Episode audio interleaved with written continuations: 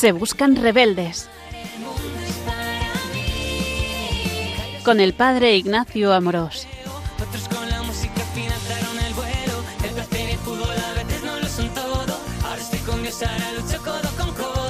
Un cordial saludo a todos los oyentes de Radio María. Soy el Padre Ignacio Amorós. Hoy con la gracia de Dios continuamos con nuestro programa de Se Buscan Rebeldes, en el que intentamos dar a conocer más y mejor la belleza de nuestra fe católica. Hoy continuamos con este segundo curso de nuestro programa de Se Buscan Rebeldes, aquí en Radio María. Y este segundo curso lo hemos llamado Tocar a Dios hoy, los sacramentos de la Iglesia. Y hemos estado hablando de los sacramentos en general, de cómo tocamos a Dios, que nos da su gracia. Eh, hemos estado hablando de la liturgia de la Iglesia como el cielo en la tierra, con esa dimensión anabática y esa dimensión catabática, es decir, esa dimensión de elevación a Dios de nuestra oración y esa dimensión también de cómo Dios nos santifica y nos da su gracia. Y hoy, en este cuarto programa de, este, de esta segunda temporada de Se Buscan Rebeldes, hablando sobre los sacramentos, quiero hablaros del sacramento más importante y esencial, por el que empieza todo, y es el sacramento del bautismo. Intentar profundizar en este sacramento que podríamos llamar a esta charla nacer de nuevo o nacer de lo alto. Y eso es el bautismo. También depende de la traducción, como vamos a ver más adelante. Y el bautismo muchas veces es y es siempre la puerta por la que entramos a la vida cristiana. Muchas veces nos preguntan, ¿por qué es tan importante el bautismo? ¿Por qué bautizar a los niños si todavía no tienen uso de razón?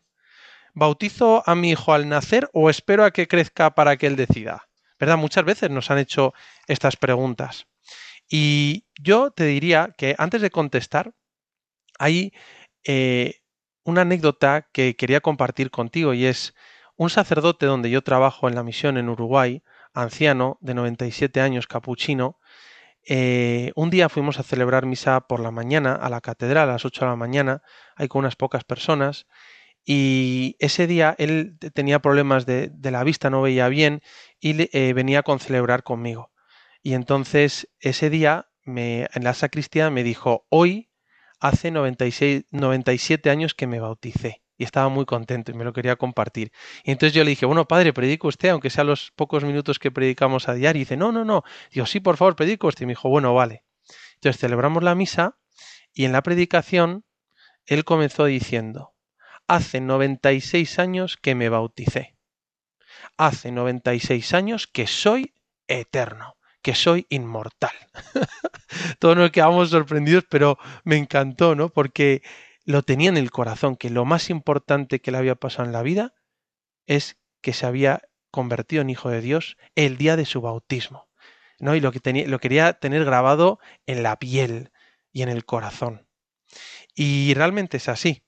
Monseñor José Ignacio Munilla, desde el bautismo, ¿no? dice que nosotros quizá no somos inmortales, pero somos eternos. Y somos eternos porque hemos recibido esa semilla de inmortalidad desde el bautismo. Y por eso hoy vamos a hablar de este sacramento que es tan importante y tan fascinante. Y mucha gente, ¿no? Se pregunta, ¿se debe bautizar a los niños cuando todavía no pueden decidir? Quiero empezar con estas preguntas que a veces nos hacen. No, pues podríamos contestar, igual que no esperamos a que un niño tenga uso de razón para inscribirlo en el registro civil y acogerlo como miembro de la familia, con mayor motivo debemos evitar la espera en un hogar cristiano para hacer a un hijo, a un niño, perdón, hijo de Dios, miembro de la Iglesia e inscribir su nombre en el cielo. Todos hemos salido de las entrañas de nuestra familia, de, nuestra, de nuestro país. La familia o la nación van primero. Si no esperas a que tu hijo sea mayor para que decida si quiere a sus abuelos, le inculcas el amor que tiene a sus padres o a sus abuelos como algo bueno para él. De la misma manera, sin preguntar a tu hijo, le inculcas el amor de Dios. Muchas veces se nos pregunta, ¿no? Pues no espero a que mi hijo eh, aprenda toda la historia de España, todo el código de derecho civil y, demás para hacerle miembro de la familia y miembro del pueblo español, sino que nos adelantamos ¿no? y le hacemos ya miembro. Y por ejemplo, eh, cuando yo quiero algo bueno para mi hijo, que estudie pues, en un colegio, que adquiera virtudes, un idioma, eh, un instrumento musical, aprenda a tocar un instrumento musical, pues yo sé que es algo bueno para él, ¿no? Entonces ya pues se lo ofrezco y se lo doy dado, ¿no? Pues de alguna manera el bautismo es recibir en vena el amor de Dios. ¿no? De, forma consecuente, la familia de Dios, la Iglesia, no espera a que el niño cumpla 18 años, se aprenda todo el credo, el catecismo, la historia de la Iglesia y el código derecho canónico para hacerle cristiano, sino que desde que nace se le inscribe en el registro del cielo, de la familia de Dios. Puesto lo único que, que es importante es que el niño no ponga ningún obstáculo. Es decir, que nada impide la eficacia del sacramento si no se pone ningún obstáculo y el niño no lo pone. ¿no? Salimos de las entrañas de la Iglesia, del cuerpo místico de Cristo va primero.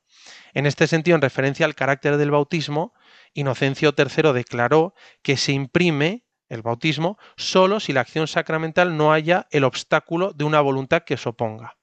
Por tanto, esto estamos hablando de Inocencio III, Denzinger 781.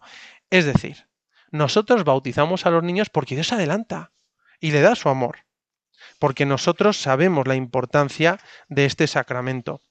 No esperamos a que tenga uso de razón para hacerle miembro de la familia, no esperamos a que reciba ya el amor de Dios y pueda ir fructificando y actuando en su vida y en su interior. Igual que unos padres no dicen, bueno, voy a esperar a que cumpla 18 años para querer a mi hijo. No, yo le quiero desde que nace. No, aunque no tenga uso de razón y a veces vamos a ver que no se da cuenta. No, pero ese amor le hace mejor, le transforma. Y por tanto nosotros queremos que ya reciba el amor de Dios, el Espíritu Santo, que se le da en el bautismo y va operando dentro de ese niño. Y así es como se entiende realmente el bautismo cristiano, el bautismo en la iglesia. Jesús en un momento del Evangelio dice, Estad contentos porque vuestros nombres están inscritos en el cielo.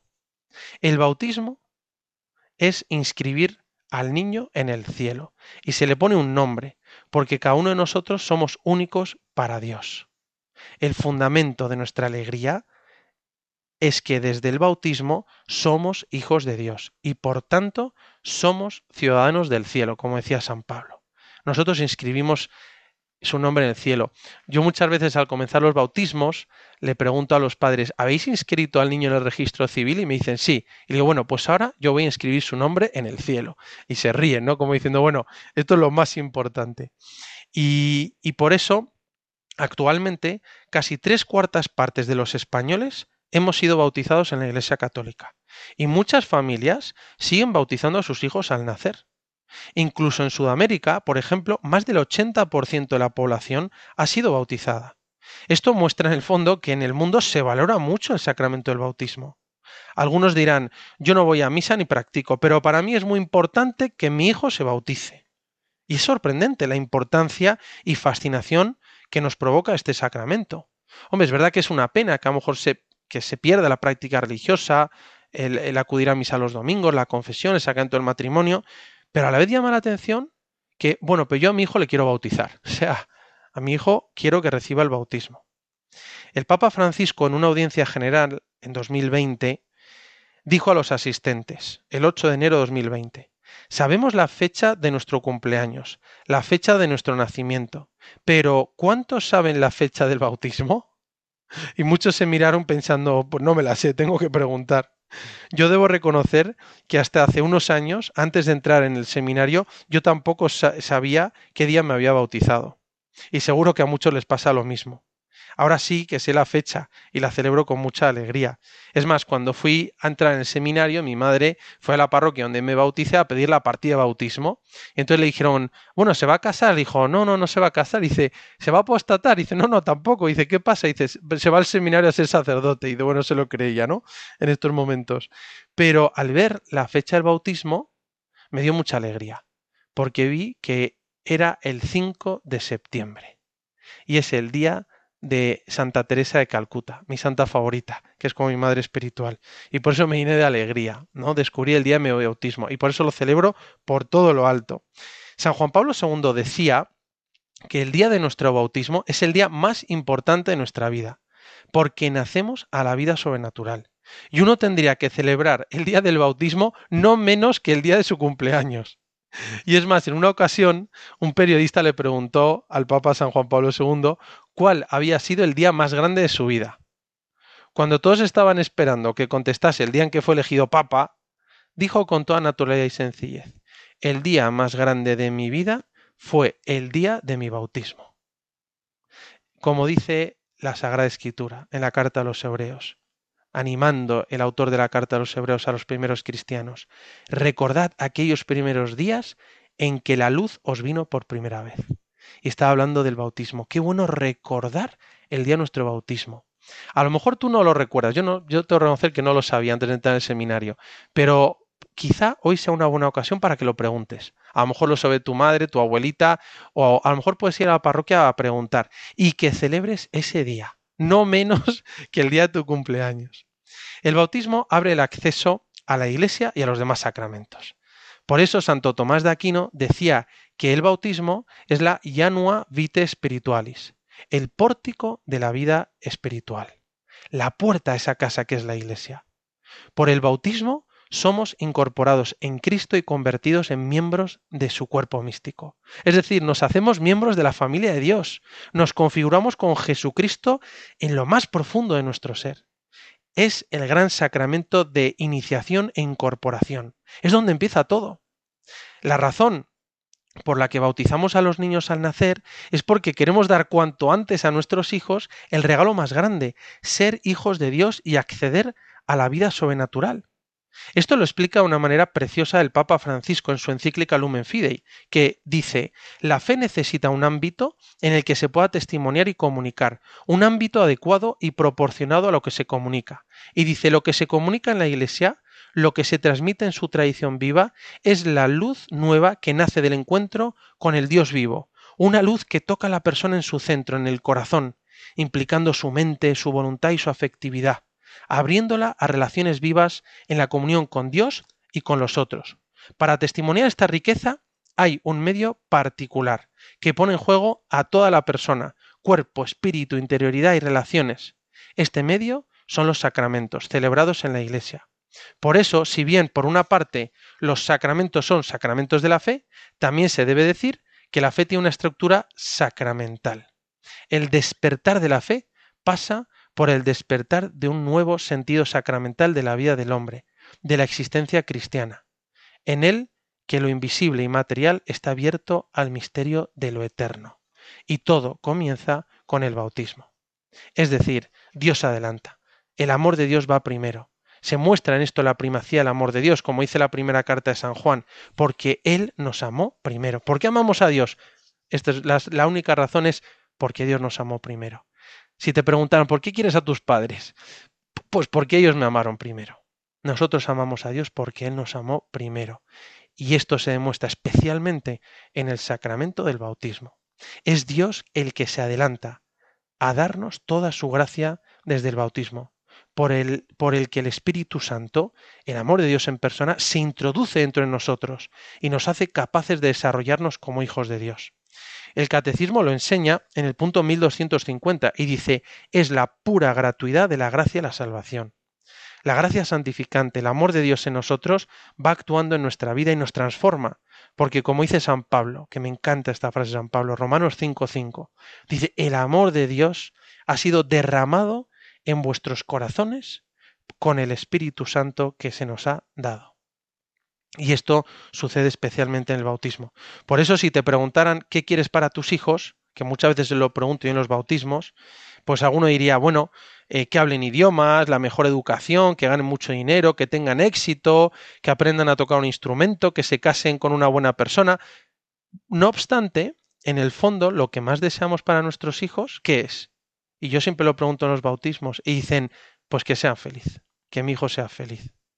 ¿Y qué mejor forma que con el regalo del bautismo, para que Dios pueda ir desarrollando las capacidades sobrenaturales en el recién nacido, para que pueda alcanzar la verdadera felicidad ahora en esta vida y para siempre en el cielo. Y por eso, conociendo todo esto, ¿cómo no vamos a querer bautizar a nuestros hijos al nacer? ¿Cómo no vamos a querer inscribir su nombre en el cielo? Al igual que un niño empieza a caminar y a hablar desde pequeñito, así también puede comenzar a amar, a esperar y a creer de manera sobrenatural desde el bautismo. Este es el mayor regalo que nosotros podemos dar a nuestros hijos y se lo queremos entregar desde el día del, del bautismo, que ya empiece a operar el amor de Dios en los niños. Hacemos un momento de reflexión y continuamos en unos instantes. Qué enfermo corazón que te dice que no. Queda hasta dos mil vueltas sobre la razón. Sufre la fricción entre el mundo y tu amor. Que humano y vacío se queda el dolor al sobrevivir y no vivir contigo.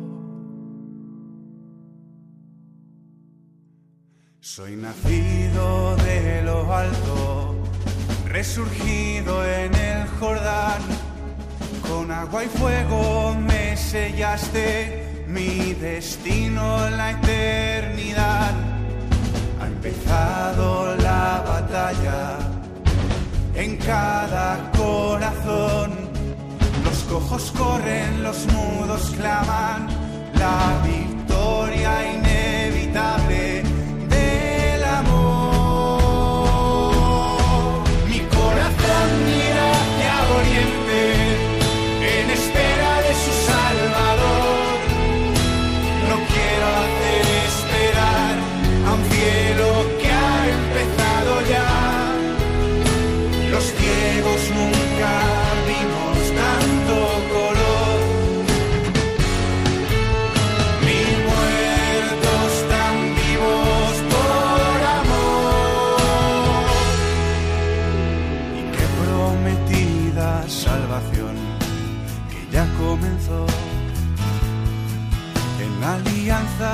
pueblo, alianza conmigo, eres fiel a mí.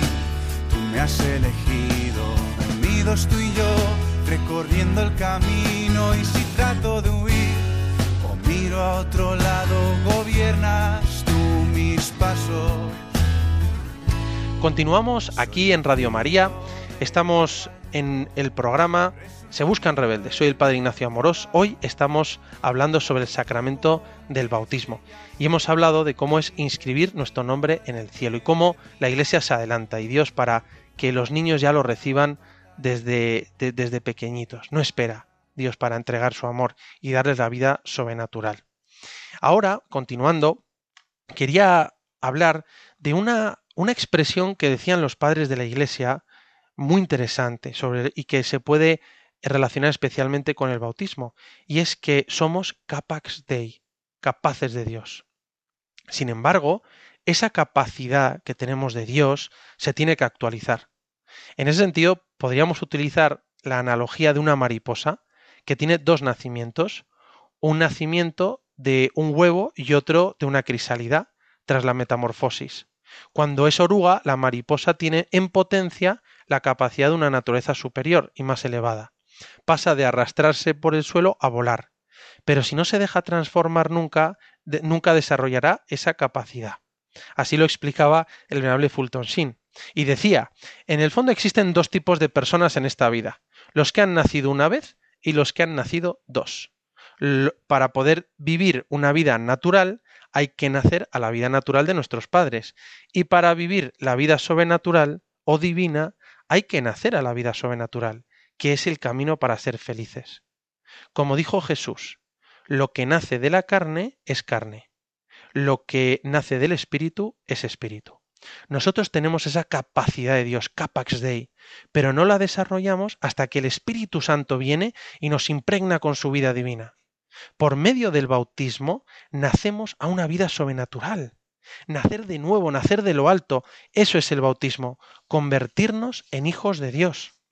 San Pedro nos recuerda que por la misericordia de Dios los cristianos hemos recibido un nacimiento nuevo y tenemos que amarnos como aquellos que han nacido de nuevo, no de un germen corruptible, sino incorruptible, por la palabra de Dios viva y penetrante.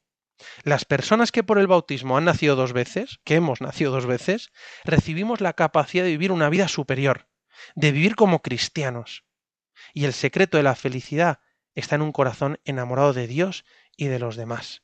Y podemos amar de forma sobrenatural si hemos recibido el Espíritu Santo en el bautismo. Somos capaces de capaces de Dios. Y esta capacidad se desarrolla por el Espíritu Santo, que nos hace capaces de Dios. Pero si te preguntaran, ¿cómo puedo yo, o si tengo que explicar un día en catequesis o alguien el bautismo, ¿cuál es la mejor explicación que hay del bautismo? Bueno, pues vayamos al momento en que Jesús enseñó lo que es el bautismo en el capítulo 3 del Evangelio de San Juan. Y es en ese encuentro que tiene Jesús con Nicodemo un día al atardecer, eh, probablemente en el techo o en la terraza de una casa ahí en Jerusalén. Jesús, después de hablar en el templo de Jerusalén, deja fascinado a Nicodemo, un rico fariseo, maestro en Israel y miembro del Sanedrín. Como hoy sabemos, era un personaje importante. Nicodemo llega por la noche a ver a Jesús y le dice que está convencido que viene de Dios por todo el bien que hace. Jesús le responde rompiendo sus esquemas y le dice, en verdad, en verdad te digo, esto significa que lo que va a decir Jesús es importante, ¿no? Como un código bíblico de esto es importante. Amén, amén, dico bobis, ¿no? Dice, en verdad, en verdad te digo, el que no nazca de nuevo no puede ver el reino de Dios.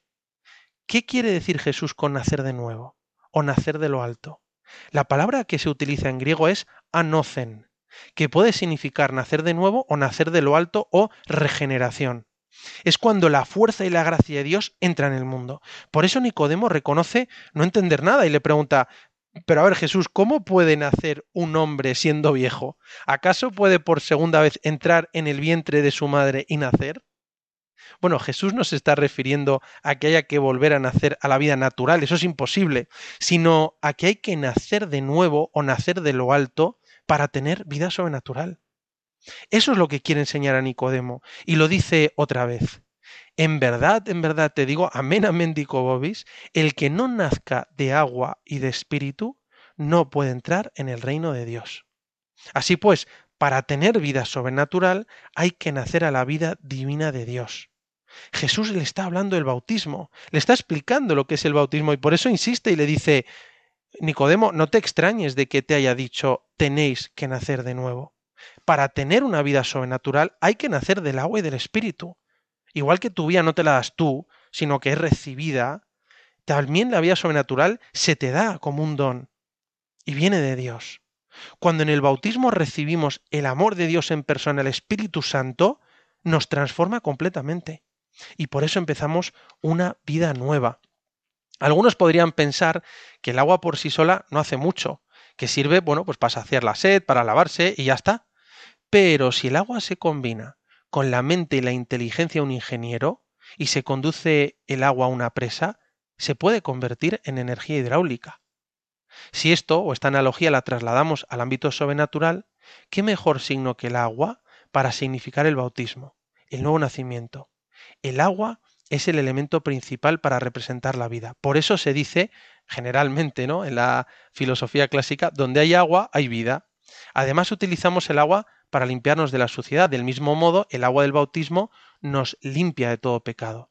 Además, el agua deja traslucir la luz, como el bautizado trasluce la luz de Cristo. Y cuando el agua se combina con el Espíritu de Dios, se convierte en una fuerza divina e inefable, capaz de transformarnos en nuevas criaturas, de hacernos partícipes de la naturaleza divina. San Cirilo de Alejandría decía, el agua sensible es transformada por la acción del Espíritu en una fuerza divina e inefable. El agua por sí sola no te va a dar la vida sobrenatural, pero cuando el Espíritu Santo se une al agua, tiene la fuerza de darte la vida divina, la naturaleza divina. La meta del bautismo y del culto cristiano es la divinización, un mundo de libertad y de amor. En el fondo, por eso Jesús dice que tenemos que nacer del agua y del Espíritu. Como hemos dicho, el agua por sí sola no puede ejercer ninguna influencia espiritual, obviamente, pero el agua unida al Espíritu es un signo sensible que de una gracia invisible, que se comunica al alma, gracias a las palabras yo te bautizo en el nombre del Padre y del Hijo y del Espíritu Santo. Yo tengo que reconocer que de las cosas que más me emocionan y, me, encantan de, del sacerdocio es cuando bautizo a un niño y cuando digo estas palabras y digo, José, María, Marta, Lucas, yo te bautizo en el nombre del Padre y del Hijo y del Espíritu Santo. Es impresionante. San Ambrosio sobre el bautismo escribió, Viste el agua, pero no toda agua puede sanar, sino solamente la que tiene la gracia de Cristo. Una cosa es la materia y otra la santificación. Una cosa es la acción y otra la eficacia. La acción es del agua, la eficacia del Espíritu Santo. El agua no sana si el Espíritu no baja y la santifica. Por eso se bendice la- el agua de la pila bautismal antes del bautismo. Y San Basilio deja claro que si hay una gracia en el agua, no proviene de la naturaleza del agua, sino de la presencia del Espíritu Santo. Esto está presente, bueno, desde Jesús, los apóstoles, los padres de la Iglesia. Por eso bendecimos el agua, para que tenga ese poder de dar la vida sobrenatural. Como dijimos al, al comienzo, cuando hablamos de los sacramentos en este curso, lo más importante que sucede en un bautismo es invisible, no se puede ver ni tocar. Como está escrito en el principito, solo con el corazón se puede ver bien. Lo esencial es invisible a los ojos. Y lo más importante que pasa en un bautismo es invisible y es que el niño se transforma y recibe el Espíritu Santo. Tenemos muchos símbolos en el rito del bautismo, pero lo más importante es, espiritual, invisible. Vemos manifestaciones de esas cosas en el mundo material, pero sobrepasan nuestros sentidos. Yo no puedo medir el amor de un padre o de una madre por sus hijos, o la sabiduría que posee un erudito, pero puedo ver algunas manifestaciones que lo pueden demostrar, pero lo superan, y superan lo meramente sensible. Lo más grande que sucede en el bautismo, como decimos, es invisible, aunque se manifiesta con signos sensibles, pero solo lo pueden ver los que tienen ojos de fe. En el bautismo se produce una transformación profunda en el ser humano, y es que se llena el Espíritu Santo, el amor de Dios en persona, y que imprime carácter en el bautizado, un sello sagrado en nosotros que no se puede borrar. Es este amor el que nos renueva haciéndonos hombres nuevos. Los efectos del bautismo se pueden describir fundamentalmente como con un doble movimiento. En primer lugar, el bautismo perdona los pecados, el pecado original heredado de nuestros primeros padres y los pecados personales, y se recupera el estado de vida original, recuperando la amistad con Dios. Es como si se vaciara el recipiente, se limpiara el recipiente de nuestra alma para recibir algo. Entonces sería como el primer movimiento, como que se limpia, se perdona el pecado original y los pecados personales. Y en segundo lugar, y más importante y a veces olvidado, además de vaciar y limpiar el recipiente, se llena de un agua pura, limpia, sobrenatural. Los bautizados nacemos de nuevo a la vida sobrenatural, a la vida divina del amor, y nos hacemos, como dice San Pedro en su segunda carta, partícipes de la naturaleza divina. Entonces podemos decir que el Espíritu Santo habita dentro de nosotros y que somos hijos de Dios. Y ahora podemos decir Abba Padre, porque somos hijos de Dios. Y este es el movimiento más importante que sucede en el bautismo. Se limpian los pecados, sí, pero recibimos vida nueva, vida de lo alto, participación de la naturaleza divina. En el bautismo recibimos además otro regalo incalculable. Y es que se nos infunde las tres virtudes teologales, fe, esperanza y caridad. Junto con la gracia del Espíritu Santo recibimos estas tres virtudes teologales. Y podríamos comparar lo que sucede en el bautismo con lo que pasa con un globo. Tú cuando sostienes un globo en las manos, ves que es un trozo de plástico, ¿no? que puede estirarse y adquirir dis distintas formas. Y yo muchas veces lo, lo, llevo a los bautismos y me gusta llevar un globo blanco porque también refleja esa pureza eh, de, un, recién bautizado. Bueno, un, un, globo tú lo tienes en las manos, lo estiras y tiene distintas formas. Pero si lo llenas de aire, el globo se transforma y adquiere nuevas capacidades. Puede hacer cosas que antes no podía, como flotar en el aire. Sigue siendo el mismo globo, ¿eh? no lo he cambiado. Pero si lo lleno de algo invisible, tiene como nuevas posibilidades. Y esto lo vemos. Entonces tú sujetas el globo cuando está desinflado y se puede que se cae y lo estiras y ya está. Pero si lo llenas de algo invisible y lo hinchas, lo atas, lo lanzas al aire y flota. Es decir, puede hacer operaciones que antes no podía. Sigue siendo el mismo globo, pero a la vez ha cambiado. Bueno, esto es una analogía que a lo mejor puede ayudar, ¿no? De forma análoga, cuando el ser humano tú y yo somos bautizados, nos llenamos de la gracia del Espíritu Santo que lo transforma de manera radical y lo hace capaz de realizar operaciones que antes no podía. El bautizado sigue siendo la misma persona, no ha cambiado, pero a la vez todo cambia, porque ahora puede llevar a cabo acciones sobrenaturales que fundamentalmente son actos de fe, esperanza y amor. Y eso es lo que sucede en nosotros. Es verdad que cualquier ser humano puede creer, esperar y amar, pero solo humanamente. Únicamente un cristiano bautizado puede realizar actos de fe sobrenaturales. Y esto es lo propio que recibimos en el sacramento del bautismo. Solo un cristiano bautizado. Y esto lo vamos a explicar, pues yo recuerdo en el seminario un compañero mío de Indonesia que su padre era un converso del Islam. Me acuerdo que luego se convirtió su madre y bueno, y sus, su- él y sus dos hermanas pues se bautizaron en la iglesia católica y le sale un hijo cura en Indonesia. Y toda, su, toda su otra familia son musulmanes. Bueno, ya le llamaban el paria, ¿no? Porque dice, no, no tanto por hacerse católico, sino porque no se iba a casar y tener mujer o mujeres, ¿no? Pero bueno, él un día en clase, hablando del bautismo, hablamos de que el bautismo es necesario para la salvación y, y, y hablábamos también de cómo el, solo si estás bautizado puedes tener esta vida sobrenatural. Y entonces él se puso como preocupado por su familia. Pero hablamos de también de que existe el bautismo de sangre y el bautismo de deseo, ¿no? Pero bueno, eso lo vamos a explicar más adelante. Lo que se dio cuenta es que desde que uno es bautizado tiene unas capacidades que son sobrenaturales y que son y puede realizar operaciones que antes no podía, solo desde que eres bautizado y que son fundamentalmente actos de fe, esperanza y amor. La fe no es limitarse a creer una serie de dogmas, la fe es la participación de la vida de Dios, es aceptar a Dios que se revela, es sentir interiormente que tu Padre Dios te ama con locura, incondicionalmente, que eres único para Él, que ha pensado en ti desde toda la eternidad. Y ese amor de Dios te cambia. Solo un bautizado es capaz de creer cosas que están por encima de la razón. No es que están en contra de la razón, pero sí por encima de ella, porque la superan. La fe es una luz que perfecciona la razón, como enseñó el Papa Francisco en Lumen Fidei. Un bautizado puede creer los misterios más importantes de la fe, como la Trinidad, la divinidad de Jesucristo, la gracia, el cielo, verdades que nos transforman, que nos superan, pero que la fe nos permite creer. Y esta es la fe cristiana. Solo un cristiano bautizado puede creer cosas que están más allá de la razón, no en contra, pero más allá de la razón, porque ha recibido el- la virtud teologal de la fe y puede tener esa participación de la vida de Dios. Ha sido bautizado y el amor de Dios lo transforma todo. A mí me llama mucho la atención que a veces me preguntan, pues algunas personas, unas chicas jóvenes, me dicen, ¿cómo puedo saber si mi novio me quiere de verdad? y digo, bueno, pues esto es fácil con las enseñanzas de Jesucristo. Lo primero es si busca tu bien. Y lo segundo sería si está dispuesto a sacrificarse y a sufrir por ti. Y ese es el ejemplo de Jesús en la cruz. Ahí se demuestra el amor. Pero podemos tener una prueba de que es un amor bueno y auténtico, y es cuando una persona te ama de verdad, te hace mejor. Te hace más virtuoso, te hace mejor con los demás, te acerca a Dios, saca lo mejor de ti. Cuando es un amor auténtico y bueno.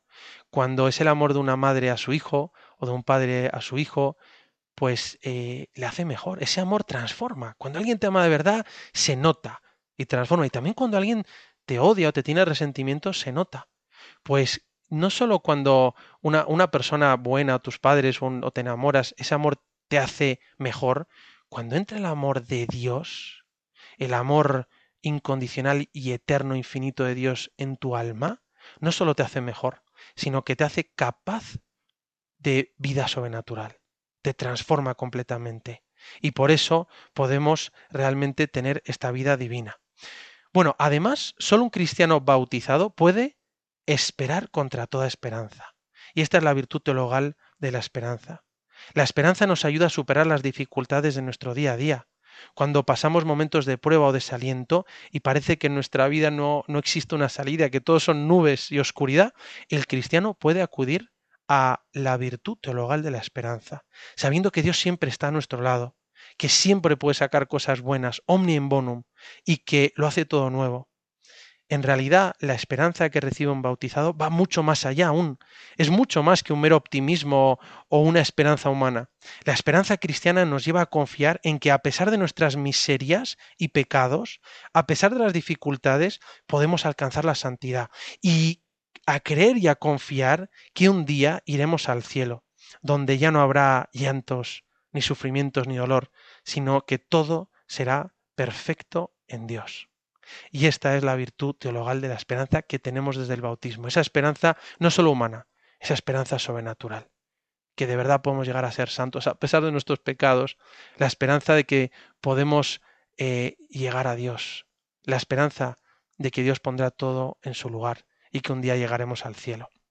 Y con esa esperanza podemos ir a todas partes. Y finalmente, solo un cristiano bautizado que se ha llenado de, de la gracia del Espíritu Santo puede amar a Dios por sí mismo y amar de forma totalmente desinteresada hasta dar la vida.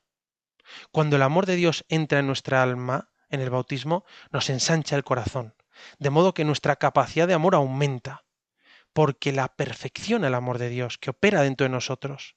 Y realmente todo ser humano puede amar a otro, pero ese amor será imperfecto y tendrá algo de interés, porque somos criaturas. Un cristiano, con la virtud teologal del amor, puede amar hasta dar la vida desinteresadamente y puede amar incluso a aquellas personas que le han hecho daño. Como dijo Jesús y nos mandó, amad a vuestros enemigos. Eso que parece una locura, un cristiano puede realizarlo con el amor de Jesús que recibe en el bautismo. Y esto es realmente algo que a mí me parece impresionante. Solo una persona bautizada puede amar de, forma totalmente desinteresada. Nuestro amor siempre es imperfecto, pero en el fondo la vida espiritual cristiana es un ir perfeccionando nuestro amor. Y tener la virtud teologal de, de la caridad nos ayuda a amar a Dios por sí mismo y amar al prójimo por amor de Dios, que sería la forma más perfecta. Pero también nos ayuda a amar al enemigo. Esto es una locura. En ninguna otra religión aparece este mandamiento, amar al enemigo, perdonar siempre. Bueno, a veces nos cuesta perdonar, a veces una persona que nos ha hecho daño, pues nos, nos, nos llegan tentaciones de odio, de venganza. Entonces, ahí tenemos que acudir a Dios, pedirle la gracia. La gracia también que hemos recibido en el bautismo, la, la gracia eh, y la virtud teologal de la caridad, también las gracias actuales de ese momento, para que nos ayude. Y somos capaces. Otra cosa es que cuesta, pero somos capaces. Solo un cristiano bautizado puede amar hasta dar la vida de forma totalmente desinteresada y puede amar al enemigo. Esto es una, esto es una operación sobrenatural. Esto es lo más sobrenatural que hay, fe, esperanza, amor. Esta forma de amor viene bellamente descrita en la, en la imitación de Cristo. En, el, en la parte 3, capítulo 5, me, me gusta mucho. Te lo voy a leer. Dice, el que ama corre, vuela, goza, es libre, y nada puede retenerlo. Con frecuencia el amor no conoce medida, sino que se extralimita. El amor no siente el peso ni el cansancio. Quisiera hacer más de lo que puede. Nada le parece imposible, todo le parece lícito y posible. El amor se siente capaz de cualquier cosa, y muchas de estas cosas las consigue, mientras que el que no ama se rinde enseguida. Esto nosotros lo hemos recibido en el sacramento del bautismo, el regalo de Dios más grande de nuestra vida. Y es que nos ha, dado, nos ha hecho hijos de Dios en el bautismo. Pero claro, algunos podrían pensar, bueno, padre, pero yo estoy bautizado, pero no siento que pueda hacer todo eso. Claro, eso nos puede suceder porque, aunque hemos recibido las virtudes teologales en el bautismo, están como un poco dormidas o olvidadas o no desarrolladas en el fondo de nuestro alma. A veces no nos lo acabamos de creer, y tenemos la gracia científicamente como un poco dormida, ¿no? Por eso tenemos que despertar al Espíritu Santo y, y, y renovar estas virtudes teologales. Es importante renovar nuestro bautismo, invocar y dejar actuar al Espíritu Santo dentro de nosotros, activar las virtudes teologales que nos hacen capaces de realizar esas operaciones sobrenaturales y de tener vida divina. Entonces podemos vivir como verdaderos hijos de Dios. Bueno, esta es la transformación que sucede. Te llenas de algo invisible, que es el Espíritu Santo, pero que lo transforma todo y te hace capaz de realizar estas operaciones sobrenaturales de fe, esperanza y amor. Hacemos un momento de reflexión y continuamos en unos instantes.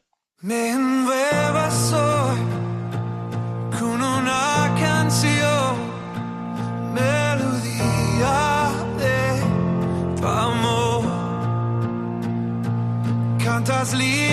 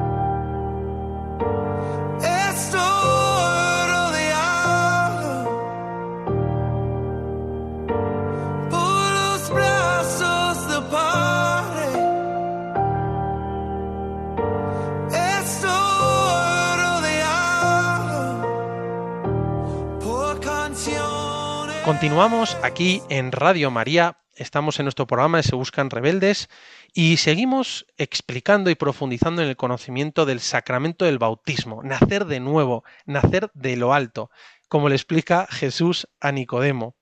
Y hemos estado hablando de cómo somos capaces de Dios y esa capacidad se desarrolla con el Espíritu Santo que cuando se introduce dentro de nosotros en el bautismo nos hace capaces de vida sobrenatural. Pero también en el sacramento del bautismo somos ungidos con el santo crisma. Y es muy bonito, es, es como un aceite sagrado, perfumado, que bendice el obispo en la misa crismal del, del martes santo generalmente, y somos consagrados por Dios. Esta unción de, de- de la crismación, del santo crisma, que viene después de, bautizar a, la criatura, al niño, esta unción viene a significar que el bautizado es ungido como sacerdote, profeta y rey, para así difundir el bonus odor Christi, el buen olor de Cristo, como escribió San Pablo. Y lo que hace el sacerdote es que eh, unge con el santo crisma la, la- la- la cabe- la- la cabeza, encima de la cabeza de- del niño o de la niña, y viene a significar que es ungido, consagrado, sacerdote, profeta y rey. Alguno me preguntó, ¿entonces somos todos curas? No, no, la configuración con Jesucristo en el bautismo es distinta de la de los sacerdotes ordenados, no solo en grado, sino en esencia, como enseña el Vaticano II, el Lumen Gentium número 10. Aún así, todos los bautizados tenemos el sacerdocio común de los fieles. Ok, bueno, pero ¿qué quiere decir eso? Bueno, primero es que todos los bautizados somos sacerdotes porque estamos llamados a ser como un puente entre Dios y los hombres y a llevar a nuestra familia y amigos a Dios. Es el pontífex, un puente mediador entre Dios y los hombres. Somos sacerdotes para alabar a Dios, para ofrecer sacrificios, que es lo que hacía el sacerdote. Y en el fondo, al ungirnos como sacerdotes, podemos decir que no adoramos el dinero, los placeres, los honores, sino que adoramos y alabamos a Dios. Como sacerdotes, podemos ofrecer sacrificios espirituales en el altar de nuestro corazón y así santificar nuestro trabajo, nuestra familia, nuestras aficiones, toda nuestra vida. Y además, Dios puede hacerse presente en el mundo a través de nosotros porque somos suyos, somos sacerdotes desde el bautismo por el sacerdocio común de los fieles. A partir del bautismo podemos tocar a Dios, llegar a Dios, acercarlo a los demás y cooperar con la salvación de todos los hombres. Qué bonito cuando explicamos en el programa pasado la teología de los tres altares, que como nosotros desde el bautismo somos sacerdotes y podemos ofrecer sacrificios espirituales en el altar de nuestro corazón para unirlo al sacrificio eucarístico del altar en la Santa Misa y que lleguen al altar del cielo por manos de Dios, del ángel, como dice la plegaria eucarística primera, porque somos sacerdotes. Como escribió San José María y, y con unas, empleando unas palabras de raigambre patrística, decía, todos por el bautismo hemos sido constituidos sacerdotes de nuestra propia existencia. Todo bautizado es sacerdote, aunque no lo sea ministerialmente, y eso lo hace apto para celebrar la liturgia y participar de los sacramentos de la Iglesia. Cuando alguien no está bautizado y asiste a una misa, se podría decir coloquialmente que lo que hace es oír misa, pero los bautizados no únicamente asistimos u oímos misa, sino que estamos celebrando y participando de la misa por el, el sacerdocio común de los fieles. ¿no? Esta sería pues esa primera dimensión. Somos ungidos sacerdote, profetas y reyes y recordar que el sacerdocio común de los fieles es distinto al sacerdocio de los ministros ordenados, ¿no? Son distintos en grado y en esencia, pero nos viene a enseñar esto que hemos dicho. Bueno, en segundo lugar, eh, somos profetas desde el bautismo, no para adivinar el número de la lotería o predecir el futuro o la quiniela, sino somos profetas para ser testigos de Dios, para ser capaces de hablar de Dios y anunciar la verdad divina. Somos profetas desde el bautismo para dar a conocer el amor de Dios, primero con nuestro testimonio de vida y después hablando de Dios sin miedo. A veces, ¿verdad? Nos da vergüenza decir que somos cristianos o bendecir la mesa en público, pero somos profetas para dar testimonio y hablar con naturalidad de nuestra fe, para mostrar nuestra fe católica en privado y en público. Y eso afecta a toda nuestra vida, a nuestro modo de trabajar, de relacionarnos con los demás, de vivir en familia. Como profetas desde el bautismo tenemos la misión de evangelizar y una vocación al apostolado.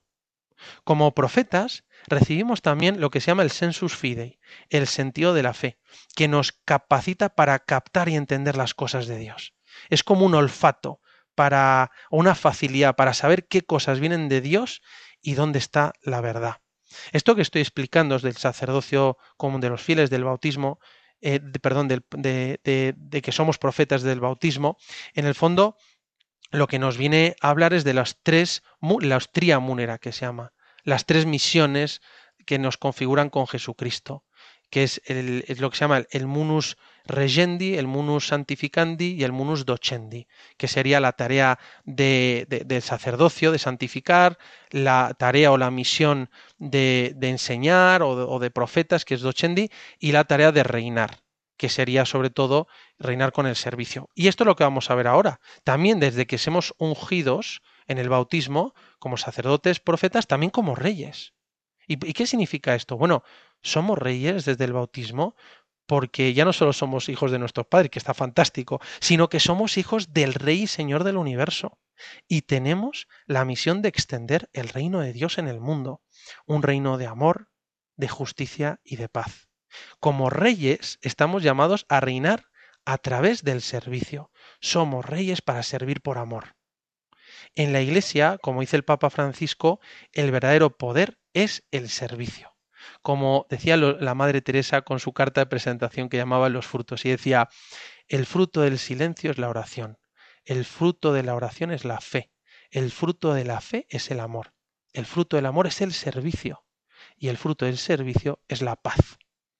Y esto nos recuerda que seguimos a un rey, Jesucristo, que reina desde la cruz, dando su vida por amor. Como dice el Papa Francisco, recordar que seguimos a un rey, pero a un rey crucificado por amor.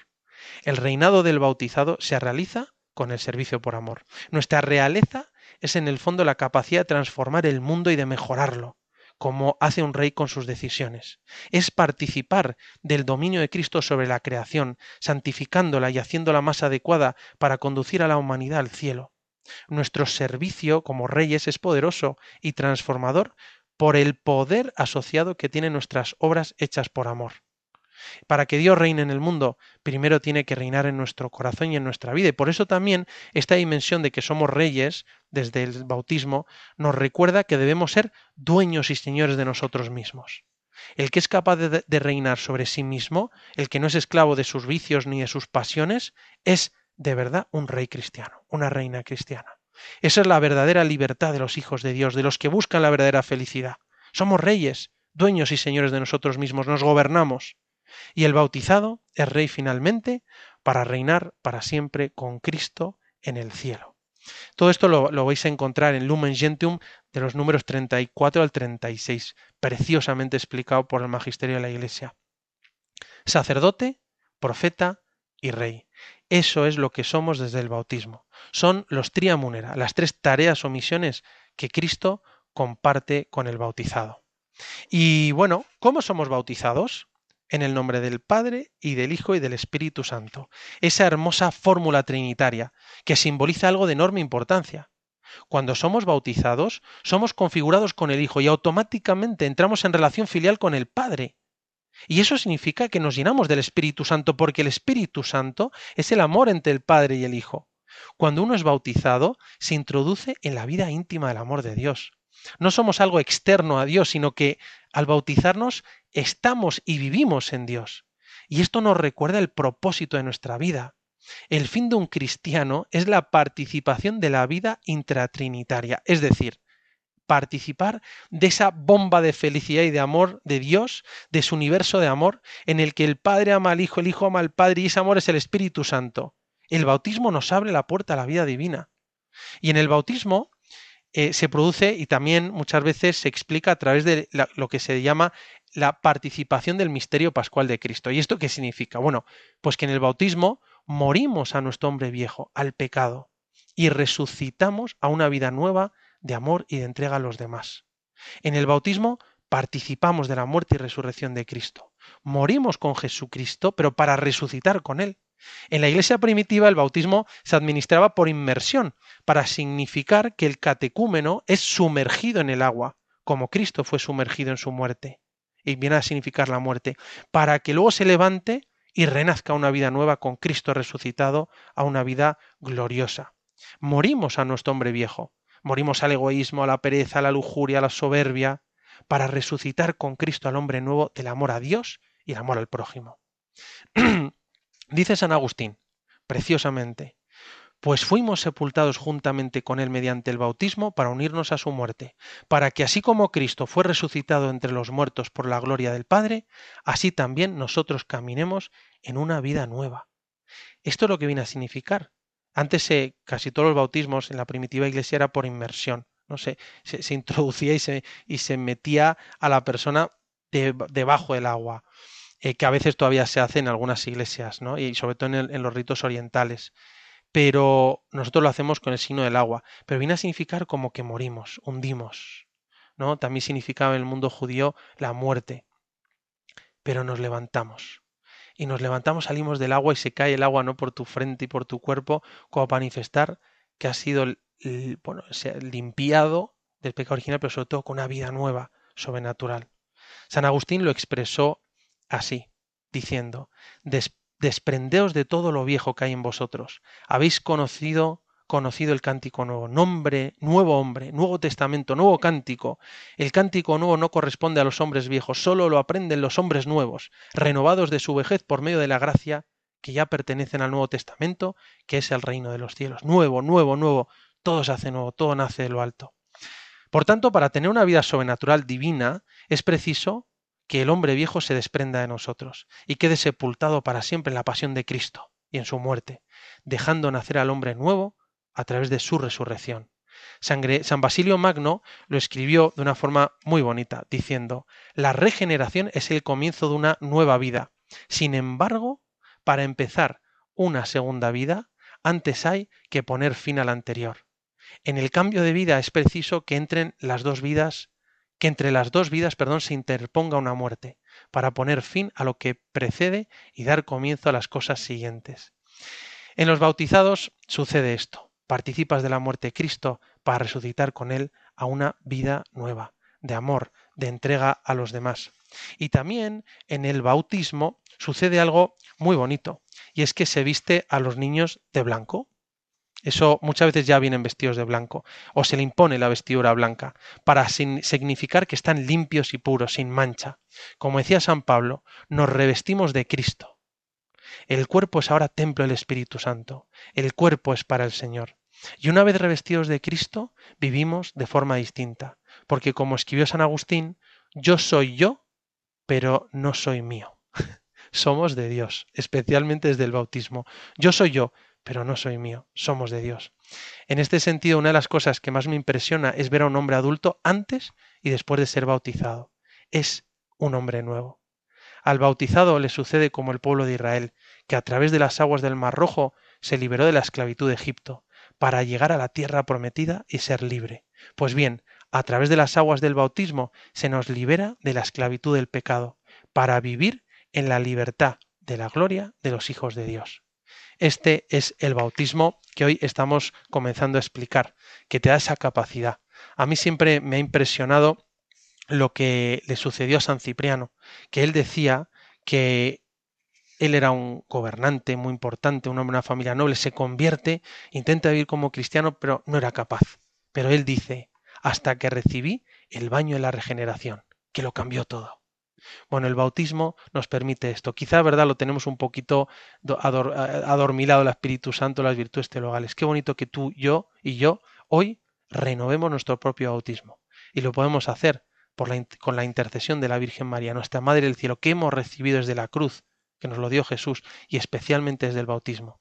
Vamos a pedirle a ella que nos ayude a renovar nuestro bautismo, que somos hijos de Dios, el mayor fundamento de nuestra alegría y nuestra felicidad, para que así podamos tener esa vida sobrenatural de fe, esperanza y amor. Me despido con la bendición de Dios Todopoderoso, Padre, Hijo y Espíritu Santo, descienda sobre vosotros. Alabado sea Jesucristo.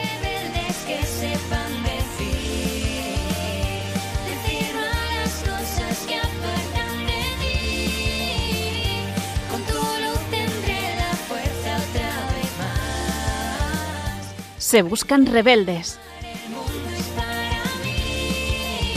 Con el padre Ignacio Amorós.